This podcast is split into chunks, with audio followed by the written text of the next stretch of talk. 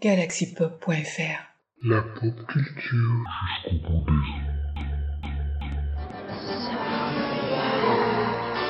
Bonsoir les diablotins. Bonsoir les diablotines.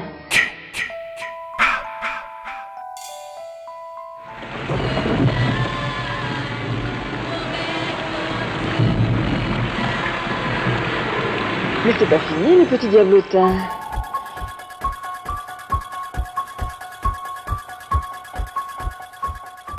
Happy Halloween, darling. Dossier 42-59. Ok, hôpital universitaire d'Ignar. Bon, un dernier. Pff, Trois heures. Allez, un dernier. Oula, oui. Oh là là. Rodney Severn.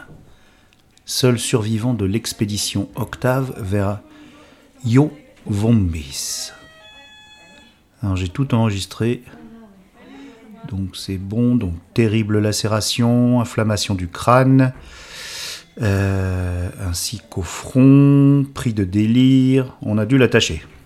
Euh, crise euh, très violente, il a fait preuve d'une force inexplicable d'ailleurs, parce qu'il était très faible, quand les deux martiens et les guides de son expédition l'ont ramené. Alors, lacération provoquée par lui-même, et euh, on le comprend quand on écoute son, euh, témoignage. Alors il a eu euh, plusieurs petites... Oui, enfin bon, il était dans un état, le pauvre. Donc, dossier qui reste ouvert parce que malheureusement le médecin qui devait le veiller eh bien, ne l'a pas attaché et il a échappé à notre surveillance. Et il semblerait, d'après euh, les gens, qu'il est parti pieds nus dans le désert. Peut-être en direction de Yovombis. Bon, on va écouter le.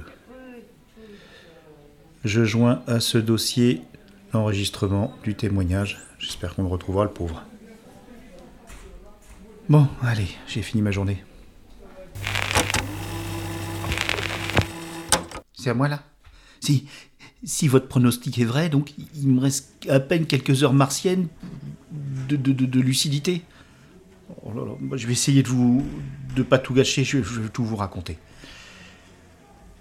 Et puis surtout, ça servira d'avertissement à tous ceux qui voudraient suivre nos traces. Les événements singuliers et effrayants qui mirent un terme à nos recherches dans les ruines de Yovombis, même à l'extrémité où me voici rendu, je dois consentir à cet effort. Plus personne ne pourrait le fournir à ma place. Mais mon récit de, risque de s'en trouver péniblement haché, comprenez? Et euh, j'espère ne pas devenir fou avant la fin. Euh, je me dépêche. Euh, vous êtes prêt à m'attacher? Oui? C'est gentil. Je veux pas y retourner. C'est. Non, c'est. Trop abominable. Ce sont des caveaux vers lesquels je suis attiré. Probablement par l'action d'un virus malveillant qui infecte mon cerveau. Peut-être la mort me délivrera-t-elle de cette affreuse suggestion qui m'entraîne vers ces atroces profondeurs, dont aucune planète saine de ce système n'a d'équivalent. Je dis peut-être, car me souvenant de ce que j'ai vu, je ne saurais même affirmer avec certitude que la mort saura abolir ce lien. Nous étions huit, archéologues chevronnés avec plus ou moins d'expérience des fouilles interplanétaires. Nous sommes partis d'Ignar, la capitale commerciale de Mars, avec des guides indigènes pour explorer une ville ancienne abandonnée de toute éternité. Alan Octave, notre chef officiel, devait sa primauté dans le groupe à sa connaissance de l'archéologie martienne, bien plus complète que celle d'aucun autre terrien sur la planète. D'autres membres, comme William Harper, Jonas Hargreen, s'étaient joints à nombre de ses recherches antérieures. Moi-même, Rodney Severn, je n'étais qu'un bleu. Je n'avais passé sur Mars que quelques mois, l'essentiel de mes recherches extraterrestres ayant pris place essentiellement sur Vénus. J'avais souvent entendu parler de Yovombis, mais en des termes vagues, entachés de légendes et de racontars. L'ubiquitaire Octave lui-même ne l'avait jamais vu de ses propres yeux. Bâtie par un peuple éteint dont l'histoire avait été perdue au fil des époques ultérieures et décadentes de la planète Mars, elle demeurait une énigme fascinante et lointaine, et nul n'avait su en approcher la solution. Solution qui, je le pense, demeurera à jamais hors de portée de l'homme, car j'espère bien que nul ne suivra jamais nos traces. Contrairement à ce que avaient pu donner à croire les histoires martiennes, nous avons découvert que les ruines fabuleuses se dressaient à faible distance d'Ignar, de sa colonie terrienne et du consulat. Les natifs nus, aux torses spongieux, avaient évoqué avec réticence de vastes déserts balayés par des tourbillons de sable qu'il fallait traverser pour atteindre Yovombis. En dépit de toutes nos munificentes propositions, il nous fut difficile de nous assurer des guides pour ce voyage. Nous avions fait d'amples provisions et nous étions préparés à toutes les éventualités d'une longue expédition. C'est pourquoi nous fûmes agréablement surpris d'arriver aux ruines après seulement sept heures d'une progression laborieuse dans la plaine désolée, nue. Notre arrivée à Yovombis fut aussi abrupte que spectaculaire. Nous parvenions au sommet d'une élévation de pierres érodées et nues, montant en pente douce sur une petite lieue, quand se dévoilèrent à nos regards les murailles fracassées de notre destination. La plus haute des tours touchait le petit soleil lointain qui brillait dans le ciel rougi de poussière. Un bref instant, nous pensâmes que les tours triangulaires dépourvues de dômes et les monolithes abattus appartenaient à une cité sans nom, autre que celle que nous recherchions. Mais la disposition en arc du cercle des ruines, le long du bas plateau de Gness, et surtout leur architecture nous convainquirent rapidement que nous avions touché au but. Aucune autre cité de Mars n'était bâtie selon un tel plan, et les étranges murs en gradin évoquant les grands escaliers d'Anakim l'oublié, étaient caractéristiques de la race préhistorique censée avoir bâti Yovombis. La ville légendaire avait la réputation d'offrir le dernier exemple de cette architecture si particulière, en dehors de quelques fragments que nous avions pu examiner dans certains vieux quartiers d'Ignar. J'ai vu les massives murailles de Machu Picchu monter à l'assaut du ciel sur son sommet andin, et les théocalices enfouis dans les jungles mexicaines. Et j'ai contemplé en personne les rotondes cyclopéennes du Hogam, prises dans les glaces de la toundra sur l'hémisphère nocturne de Vénus. Pourtant, à l'échelle cosmique, ces ruines dataient de la veille et portaient encore le souvenir de la vie, contrairement à cette cité d'une insondable antiquité, stérilisée et pétrifiée depuis des cycles stellaires sans nombre. Toute la région s'étendait à une trop grande distance des canaux nourriciers aux environs desquels on ne trouvait déjà qu'une faune et flore rares et nuisibles. Nous n'avions d'ailleurs vu aucune créature animée depuis notre départ d'Ignar. Mais ici, en cet endroit abandonné et désert, il semblait que la vie elle-même ne pouvait seulement exister. Les morts auraient pu avoir assemblé les pierres érodées, afin de loger les goules monstrueuses et les démons de la désolation primordiale. Je pense que nous avons tous ressenti les mêmes impressions en nous tenant en silence devant ces ruines mégalithiques, alors que le pâle crépuscule cédait la place à la nuit. Je me souviens d'avoir eu du mal à reprendre mon souffle dans cette terre touchée par le frisson irrespirable de la mort. Harper observa même que cet endroit était plus mort qu'une morgue égyptienne. Octave l'a corrigé en disant que c'était certainement beaucoup plus ancien. D'après les légendes les plus dignes de foi, les Yoris, bâtisseurs de Yovombis, ont été exterminés par la race dominante actuelle, il y a au moins quarante mille ans. Harper euh, dit qu'on raconte que les derniers Yoris furent détruits par une force inconnue, quelque chose de trop horrible et de trop outrancier pour être mentionné même dans un mythe. Octave avait bien sûr entendu cette légende, et il espérait trouver des indices dans les ruines pour l'étayer ou la contredire. Léoris aurait très bien pu se faire balayer par une épidémie, mais nous n'avons pas à craindre de l'attraper. S'il reste des momies à Yovommis, les bactéries y seront aussi mortes que leurs victimes. Quoi qu'il en soit, nous avons beaucoup à apprendre ici. Les aïe ont toujours évité l'endroit, ils ne l'ont même peut-être jamais approché. Le soleil s'était couché avec une incroyable rapidité, comme s'il avait disparu par l'action d'un prestidigitateur plutôt que par celle d'un processus astronomique naturel. Nous ressentîmes instantanément le frisson accompagnant le crépuscule.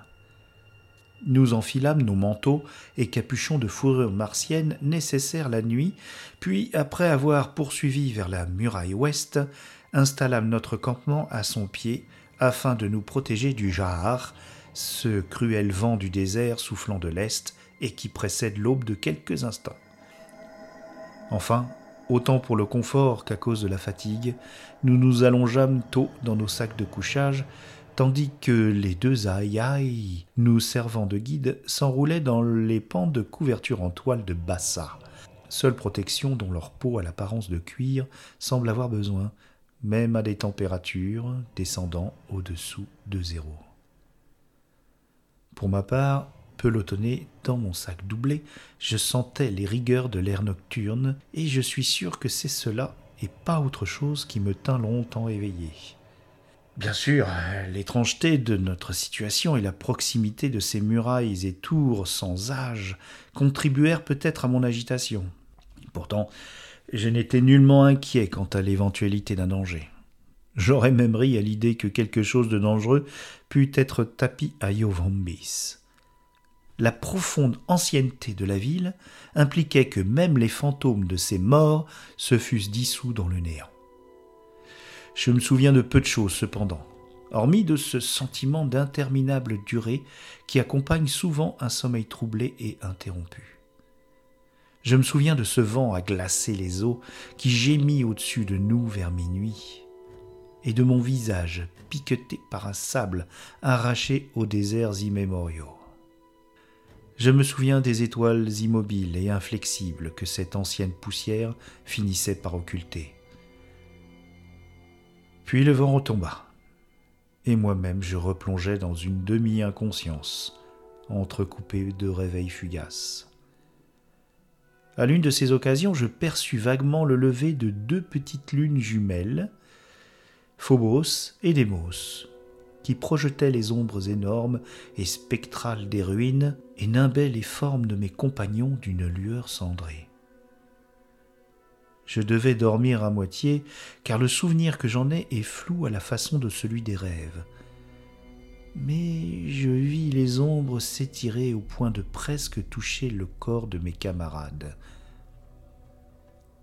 Toute la scène paraissait pétrifiée, et pas l'un des dormeurs ne frémit. Tandis que mes paupières allaient se refermer, je perçus un mouvement dans la lueur figée il me sembla qu'une portion de l'ombre la plus avancée s'était détachée et rampait vers Octave, légèrement plus proche des ruines que nous autres. Au travers de ma profonde léthargie, je me sentis dérangé par ce qui m'apparaissait surnaturel et, peut-être malveillant. Je tentai de m'asseoir et quand je bougeais, cette ombre reflua et se fondit dans celle dont elle s'était précédemment détachée. Sa disparition m'éveilla tout à fait. Et pourtant, je n'aurais pu affirmer avoir réellement vu quoi que ce fût. J'avais saisi confusément une forme circulaire et sombre, d'une quarantaine de centimètres de diamètre, qui avançait sur le sol avec une reptation de verre, se contractait puis se dépliait à mesure qu'elle progressait. Je ne pus me rendormir pendant près d'une heure et s'il n'y avait eu ce froid extrême, je me serais levé pour aller examiner les lieux et déterminer si j'avais réellement aperçu quelque chose ou seulement rêvé.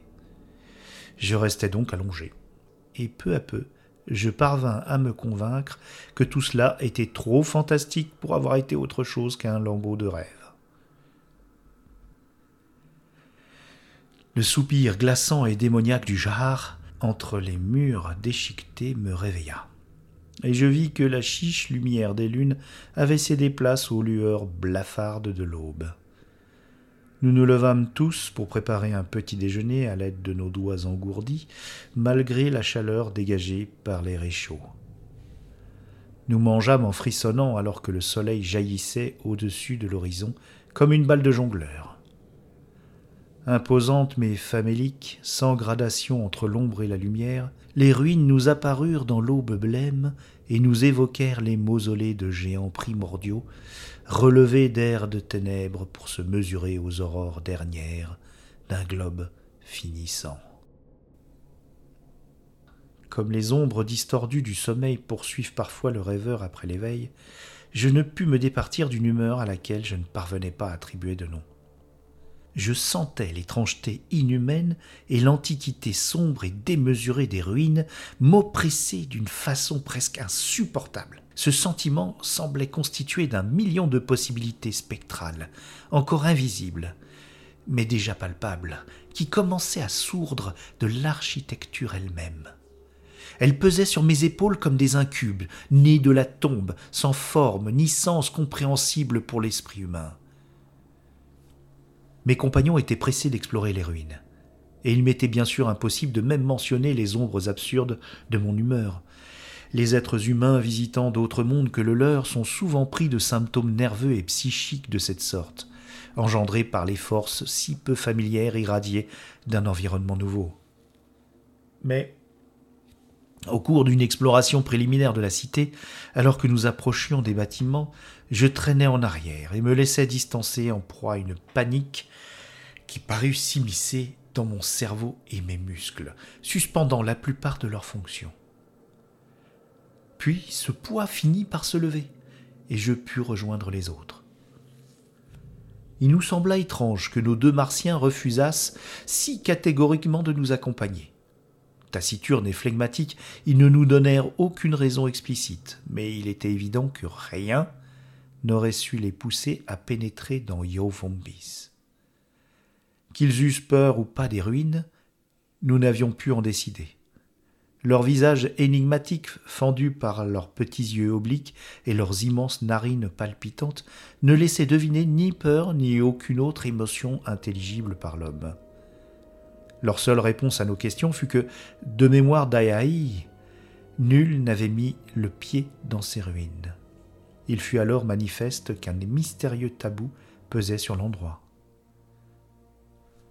Comme seul équipement lors de ce tour d'horizon, nous n'avions pris qu'une baramine et deux piolets.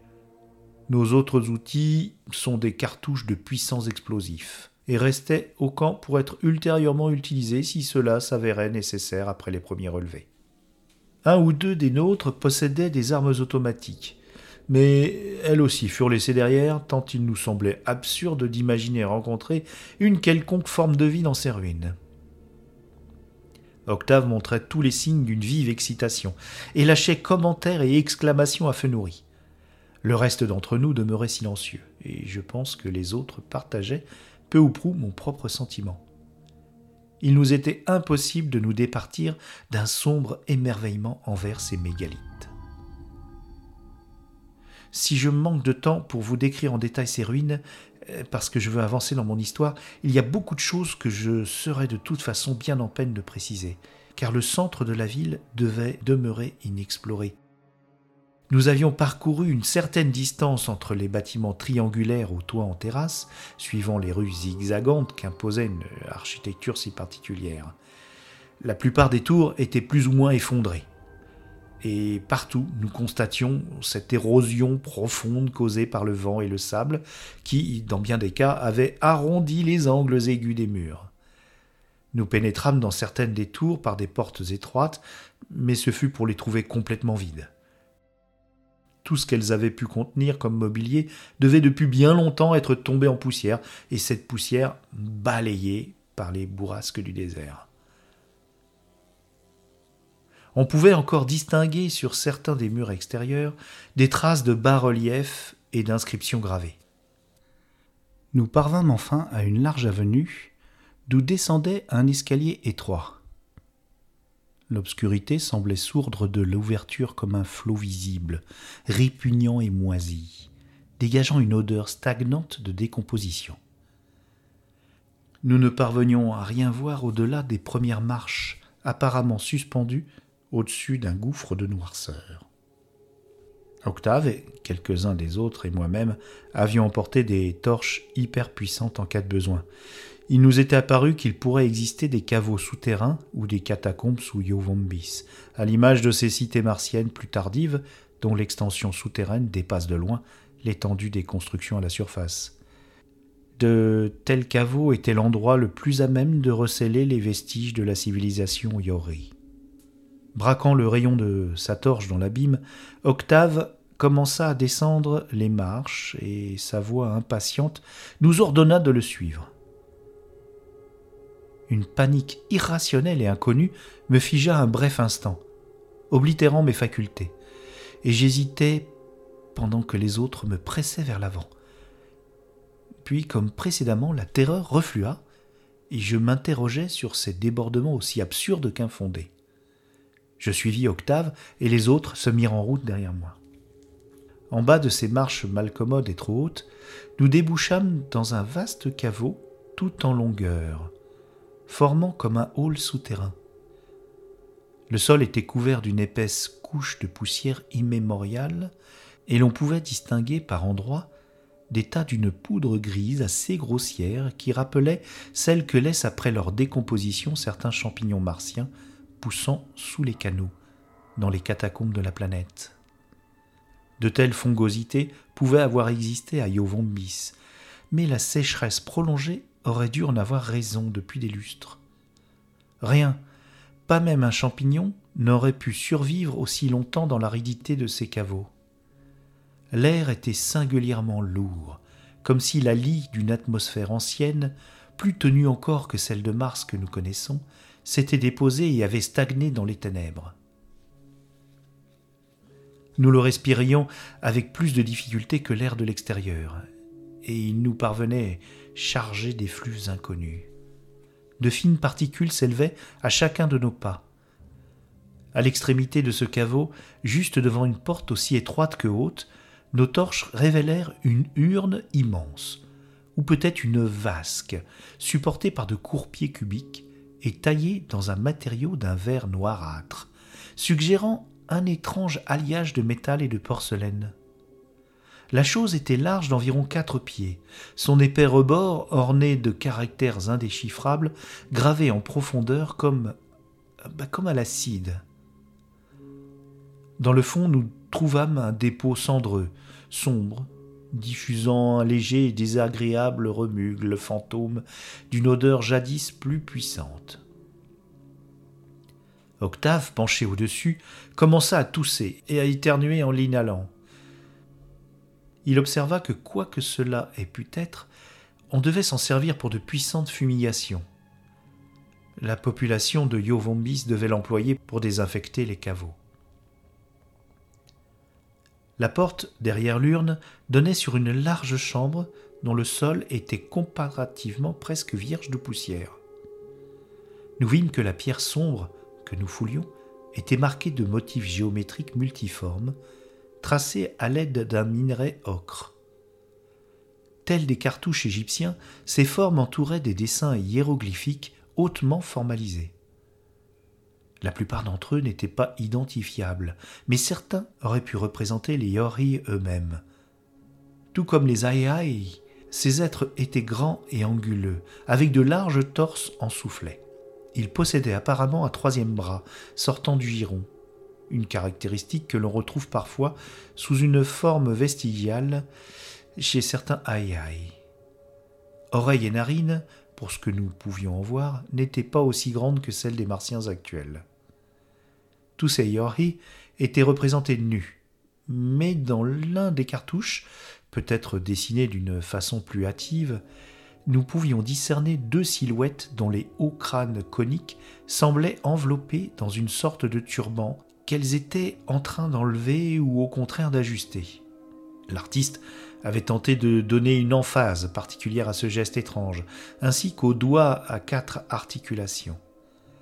L'ensemble de la posture s'en trouvait inexplicablement distordu. Des passages se ramifiaient dans toutes les directions à partir de ce deuxième caveau, menant à un véritable dédale de catacombes.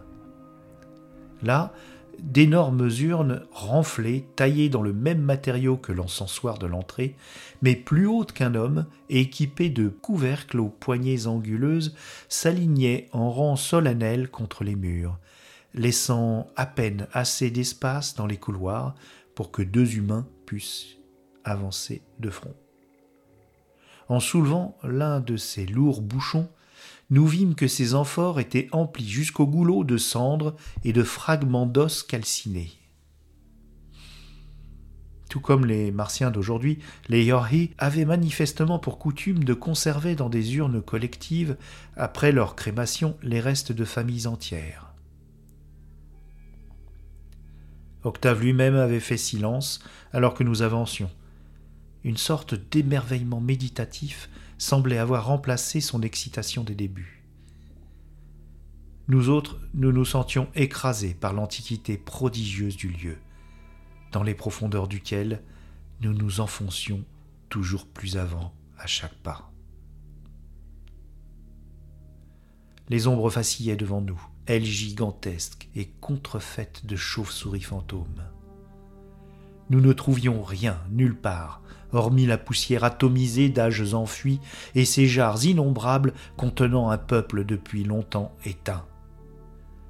Mais, accroché au haut plafond d'un des caveaux les plus profonds, je vis une tache circulaire sombre et ondulée, évoquant une moisissure racornie.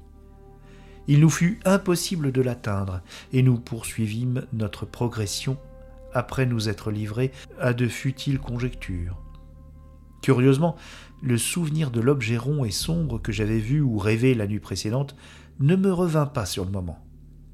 Je n'avais aucune idée de la distance que nous avions parcourue avant d'atteindre le dernier caveau.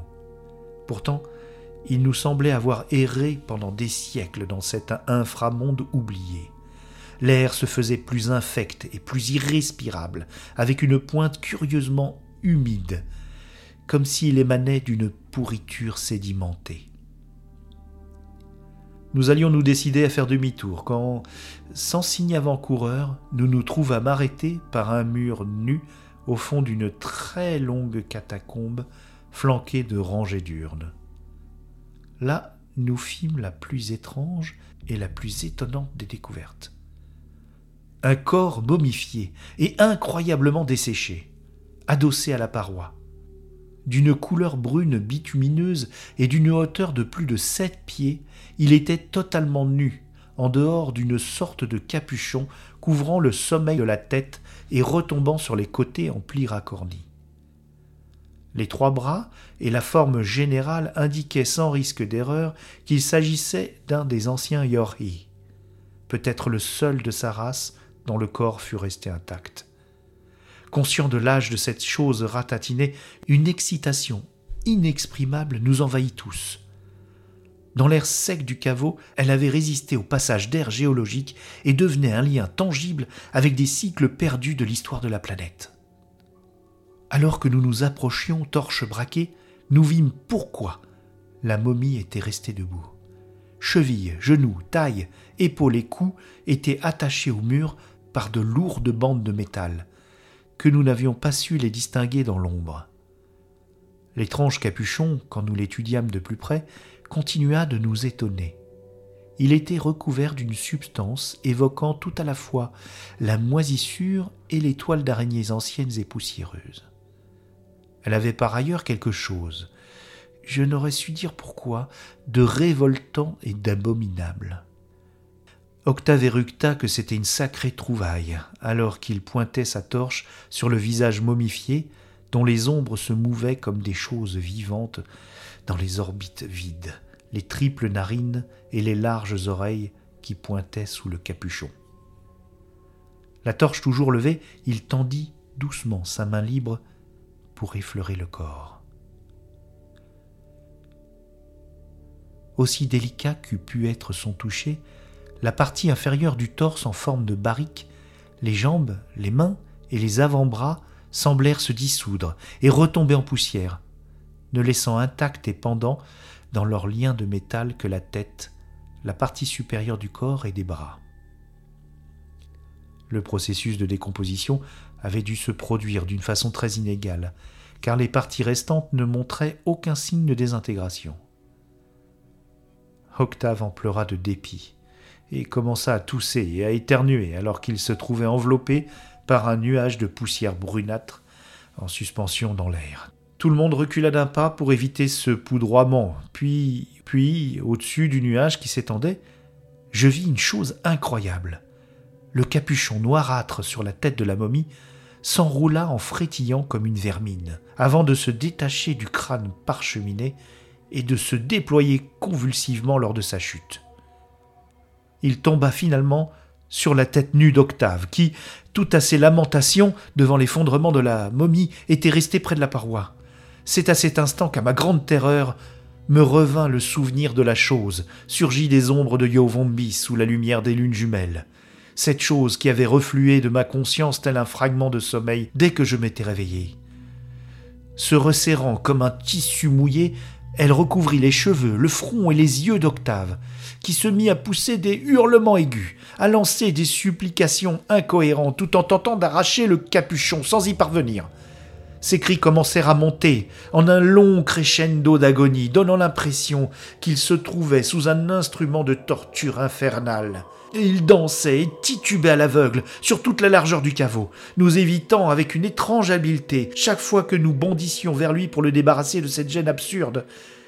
Tout avait pris la mystérieuse texture des cauchemars, mais la chose tombée sur sa tête était à l'évidence une forme de vie martienne, jamais encore rencontrée ni répertoriée, qui avait survécu dans ces catacombes primordiales en contradiction de toutes les lois connues de la science. Nous devions sauver notre compagnie de son étreinte si nous le pouvions. Nous tentâmes de nous rapprocher de notre chef, pris d'une folle frénésie, ce qui n'avait rien de simple dans cet espace confiné entre les dernières urnes et la paroi mais s'éloignant de nous d'une façon somme toute compréhensible, puisqu'il se trouvait aveuglé, il nous tourna autour avant de disparaître dans le dédale extérieur des catacombes entrecroisées.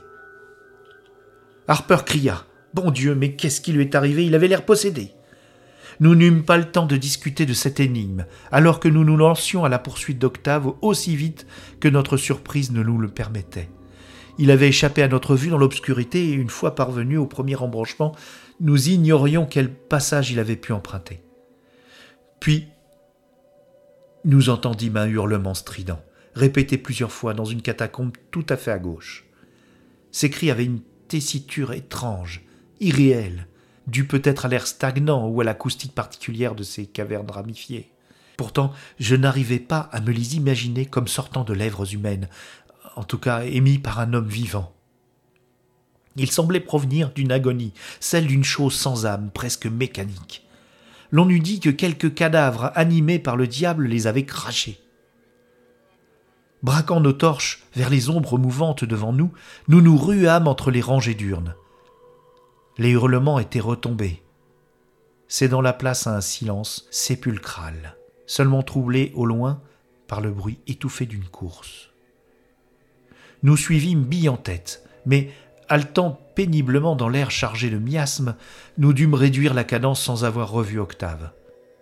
Comme s'il s'était agi de ceux d'un fantôme avalé par une tombe, nous entendîmes s'éteindre peu à peu le bruit des pas dans le lointain. Ils cessèrent bientôt complètement, et nous n'entendîmes plus que nos propres respirations torturées, et le sang qui nous battait aux tempes, à la façon de tambours d'alarme. Nous nous séparâmes en trois groupes en arrivant à un triple embranchement de cavernes. Harper, Hal Green et moi-même empruntâmes celui du milieu, et après avoir avancé pendant un temps démesuré sans trouver aucune trace d'Octave, et progressé entre les interminables rangées d'urnes colossales contenant selon toute apparence les cendres de centaines de générations, nous revînmes à la chambre gigantesque au sol pavé de motifs géométriques. Là, nous fûmes assez rapidement rejoints par les autres, qui tout comme nous avaient échoué à retrouver notre chef disparu. Il serait inutile d'entrer dans le détail de ces heures passées à fouiller tous ces caveaux que nous n'avions pas explorés précédemment. Tous étaient vides. En tout cas d'une forme de vie quelconque. Je me souviens d'avoir de nouveau traversé celui dont la voûte était marquée de cette tache sombre et arrondie, et d'avoir frissonné en constatant qu'elle avait disparu. C'est un miracle que nous ne fussions perdus dans ce dédale souterrain, mais nous parvînmes enfin à retrouver la dernière des catacombes, celle où nous avions découvert la momie attachée. Nous entendîmes en progressant un fracas récurrent, un son aussi étonnant qu'inquiétant, eu égard aux circonstances. Il évoquait un sabbat de goules, tambourinant dans un mausolée oublié. Tandis que nous approchions, les faisceaux de nos torches révélèrent une vision aussi inexplicable qu'inattendue. Une silhouette humaine, la tête cachée par un objet noir boursouflé de la taille et de la forme d'un coussin de canapé, nous tournait le dos. Il se tenait devant les restes de la momie et frappait le mur à l'aide d'une barre de métal pointu. Depuis combien de temps Octave était-il revenu Et où avait-il trouvé cette barre? Nous ne pouvions que l'ignorer. Mais le mur nu se fissurait sous ses coups furieux, laissant sur le dallage des gravats de ciment et révélant une porte étroite faite du même alliage ambigu que les urnes funéraires et le grand encensoir. Saisi, incertain, sidéré, nous fûmes momentanément privés de notre volonté. Toute l'affaire semblait à la fois trop fantastique et trop horrible, tant il était clair qu'Octave était pris d'une sorte de folie furieuse. Je me trouvais en proie pour ma part à une violente nausée dès que j'eus identifié cette chose gonflée accrochée à la tête d'Octave et qui lui retombait sur la nuque en une tumescence obscène. Je n'osais imaginer la cause de cette dilatation. Avant que nous fussions en mesure de retrouver l'usage de nos facultés, Octave avait jeté la barre de métal et commençait à manipuler quelque chose à l'intérieur du mur. Peut-être était-ce un ressort caché, mais la façon dont il avait pu connaître son existence et l'endroit où le trouver était au-delà de toute conjecture rationnelle. Lourde, épaisse comme celle d'un mausolée, la porte s'ouvrit en dedans avec un grincement mou et hideux elle révéla une ouverture dont jaillit une sorte de nuit intérieure, accompagnée d'un torrent de puanteur enterré depuis des temps géologiques. Au même instant, les lumières de nos torches électriques vacillèrent et perdirent en intensité, et nous respirâmes tous un remugle fétide venu de l'immémoriale putréfaction de mondes intérieurs. Octave s'était retourné vers nous et se tenait devant la porte dans la posture du serviteur qui vient d'achever sa tâche. Je fus le premier à secouer les raies de la paralysie, et sortant un couteau à cran d'arrêt, seul semblant d'arme dont je disposais, je courus vers lui. Il recula, mais pas assez vite pour m'échapper, et je pus planter ma lame dans la masse noire et turgescente qui lui enveloppait toute la tête et pendait devant ses yeux. Ce qu'était cette chose, je préférais ne pas l'imaginer, si tant est que cela soit possible aussi informe qu'une énorme limace, sans queue ni tête, ni organe apparent. Son cuir était recouvert de cette fine couche de fourrure, à l'apparence de moisissure dont j'ai déjà parlé. Le couteau trancha dedans, pareil à une lame dans du parchemin pourri, taillant une longue estafilade, et l'horreur eut l'air de se contracter comme une outre percée. Il en jaillit un torrent nauséeux de sang humain mélangé à des masses sombres et fibreuses, qui auraient pu être des cheveux à demi digérés, lesquels se trouvaient mêlés à des grumeaux gélatineux d'os ramollis, ainsi qu'à des éclats d'une substance d'un blanc crémeux. Octave tituba puis s'effondra de tout son long sur le sol. Dérangé par la chute, la poussière de la momie s'éleva autour de lui en un nuage tourbillonnant. Lui-même gisait au-dessous immobile comme la mort. Surmontant ma répulsion et toussant à cause de la poussière, je m'en penchai sur lui pour arracher de sa tête l'horreur dégoulinante. Elle se détacha avec une facilité déconcertante, tel un torchon mouillé, mais je regrette à présent qu'elle ne fût pas restée sur place. Il ne restait au-dessous rien qui s'apparentait à un crâne humain, car tout avait été dévoré jusqu'à l'arcade sourcilière. Le cerveau à nu, à demi consommé, m'apparut quand je soulevai l'ignoble capuchon. L'innommable chose tomba de mes doigts, soudain devenu gourd, et se retourna dans sa chute, révélant sur sa face inférieure de nombreuses rangées de suçoirs rosâtres, arrangés en cercle autour d'un disque pâle couvert de filaments nerveux, suggérant une sorte de plexus. Mes compagnons s'étaient pressés derrière moi, mais nul n'ouvrit la bouche pendant un intervalle appréciable. Algreen avait murmuré Depuis combien de temps est-il mort? Quelle atroce question que nous nous posions tous. Nul n'osa y répondre, et nous restâmes longuement prostrés dans une contemplation fascinée du corps d'Octave. Avec un effort considérable, je parvins enfin à détourner le regard.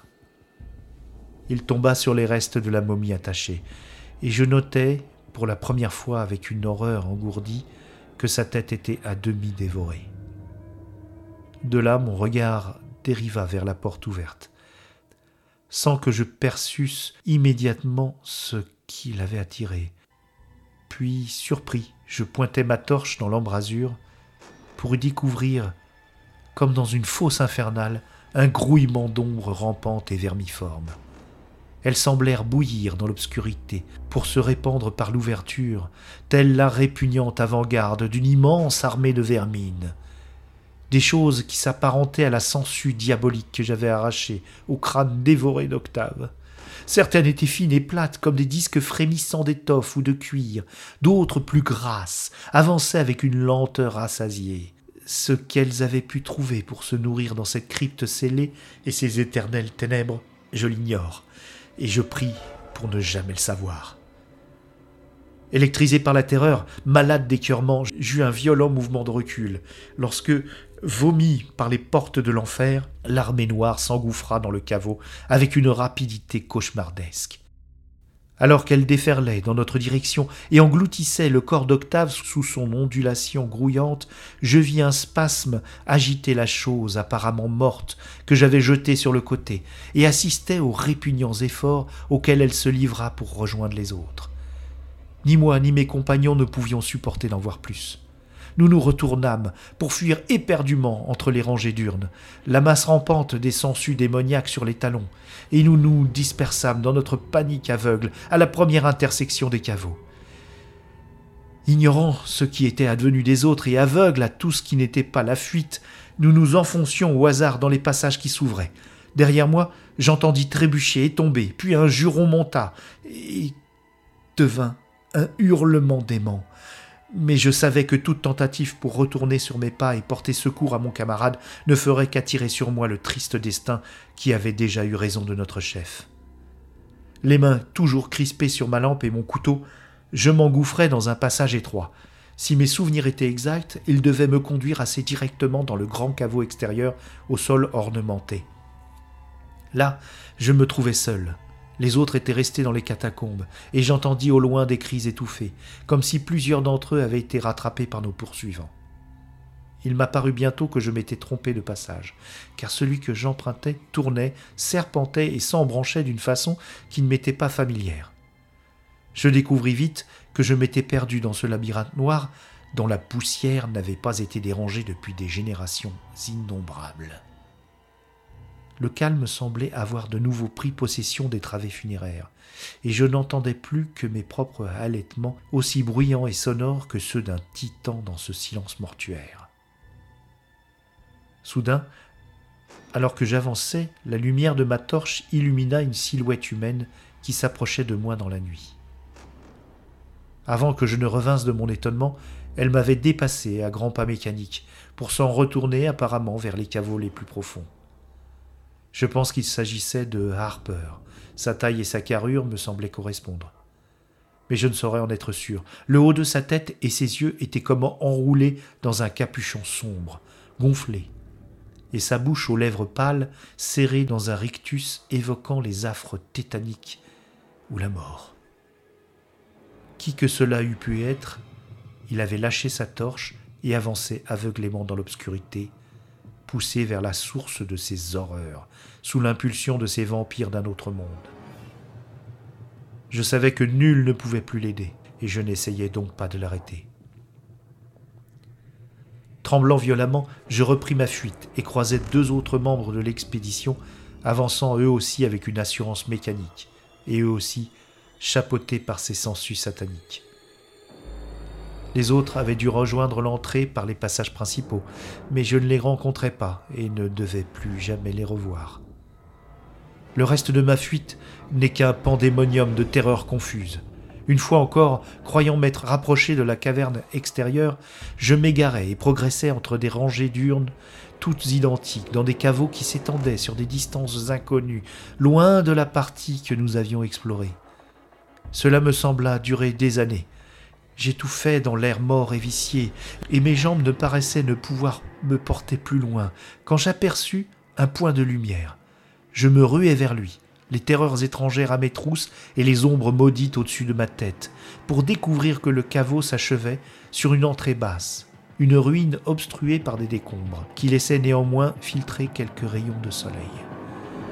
Il ne s'agissait pas de l'entrée que nous avions utilisée pour pénétrer dans cet inframonde mortel, et je n'étais plus qu'à quelques pas de l'ouverture lorsque, sans un bruit, ni le moindre avertissement, Quelque chose me tomba de la voûte sur la tête, m'aveuglant dans l'instant, et m'insérant le crâne à la façon d'un filet mouillé. Mon front et mon cuir chevelu furent percés d'un million de crocs et filés comme des aiguilles. Une souffrance multiple vrilla l'os et convergea de tous côtés vers mon cerveau. La terreur et les affres que j'éprouvais alors étaient pires que tout ce que les enfers terrestres de la folie et du délire sauraient provoquer. Je sentais l'immonde étreinte vampirique d'une mort atroce et de choses bien pires que la mort elle-même. Je crois avoir lâché ma torche, mais les doigts de ma main parvinrent à retenir mon couteau. D'instinct, car je n'étais déjà plus capable de volonté consciente, je frappais de mon arme aveuglément et à de multiples reprises, la chose qui m'enserrait dans ses plis assassins. La lame dut traverser plusieurs fois la monstruosité, entaillant ma propre chair en plusieurs endroits. Toutefois, je ne sentis pas la douleur de ces plaies, tant elles étaient masquées par les affres lancinantes qui me possédaient. Enfin, je vis la lumière et remarquai qu'une bande noire détachée de mon front et dégoulinant de mon propre sang pendait le long de ma joue. Elle se tortillait encore, et je l'arrachais avant d'ôter tout ce qui y restait attaché à mon crâne, lambeau gluant après lambeau gluant.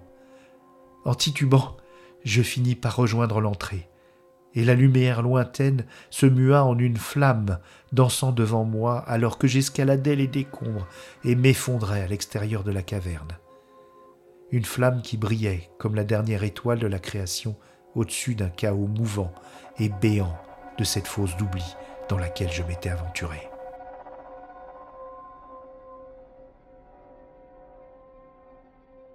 On m'a dit que j'étais resté inconscient que quelque temps seulement.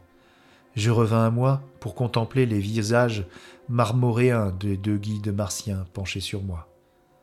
Ma tête me lançait, et les terreurs de demi-souvenirs se refermaient sur mon esprit telles les ombres d'une volée de harpies fondant sur une proie.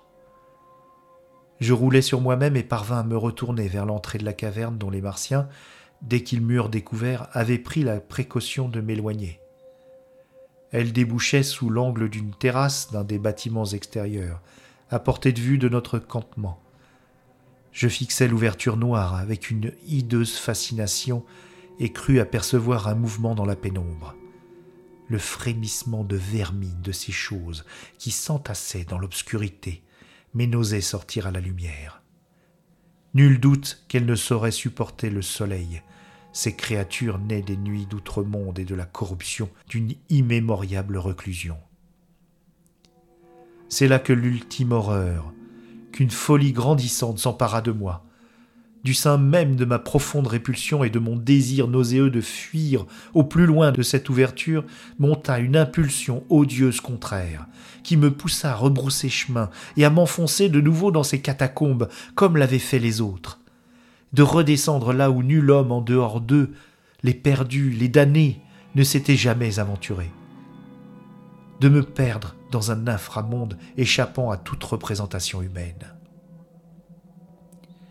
Il y avait une lumière noire, un appel sans âme surgit des tréfonds de mon esprit. Un appel sans âme surgit des tréfonds de mon esprit. La convocation, implantée par la chose, tel un poison ou un sortilège insidieux. Cela m'attirait vers cette entrée des profondeurs, jadis obstruée par les derniers survivants de Yovombis, qui, à l'article de la mort, tentèrent d'emmurer ces infernales et immortelles sangsues, ces sombres parasites, infligeant leur vie abominable au cerveau à demi dévoré des morts. Cela m'appelait vers les gouffres de l'au-delà, qu'habitent de monstrueux nécromants, dont les sangsues, si puissantes, diaboliques et vampiriques fussent-elles, ne sont que les plus humbles serviteurs. Ce furent les deux Ayaïs qui m'empêchèrent d'y retourner. Je luttais et me débattis comme un démon alors qu'ils me retenaient de leurs bras spongieux, mais je devais être épuisé après toutes ces aventures surhumaines, et je perdis de nouveau connaissance, m'enfonçant dans un néant sans fond. J'y flottais de longs intervalles durant, n'en émergeant que pour me sentir emporté dans le désert et ramené vers Ignar. Voilà toute mon histoire. J'ai tenté de la raconter de façon entière et cohérente, à un prix que les saints d'esprit ne sauraient imaginer. De la raconter avant que la folie ne remonte en moi, comme elle le fera très bientôt, comme elle le fait déjà. Oui, je vous ai raconté mon histoire, et vous avez tout enregistré, n'est-ce pas? À présent, je dois retourner à Yovombis, traverser le désert et redescendre dans les catacombes jusqu'à ces caveaux plus vastes qui s'étendent en dessous. Il y a dans mon cerveau quelque chose qui me commande et me dirige. Je vous le dis, je dois partir.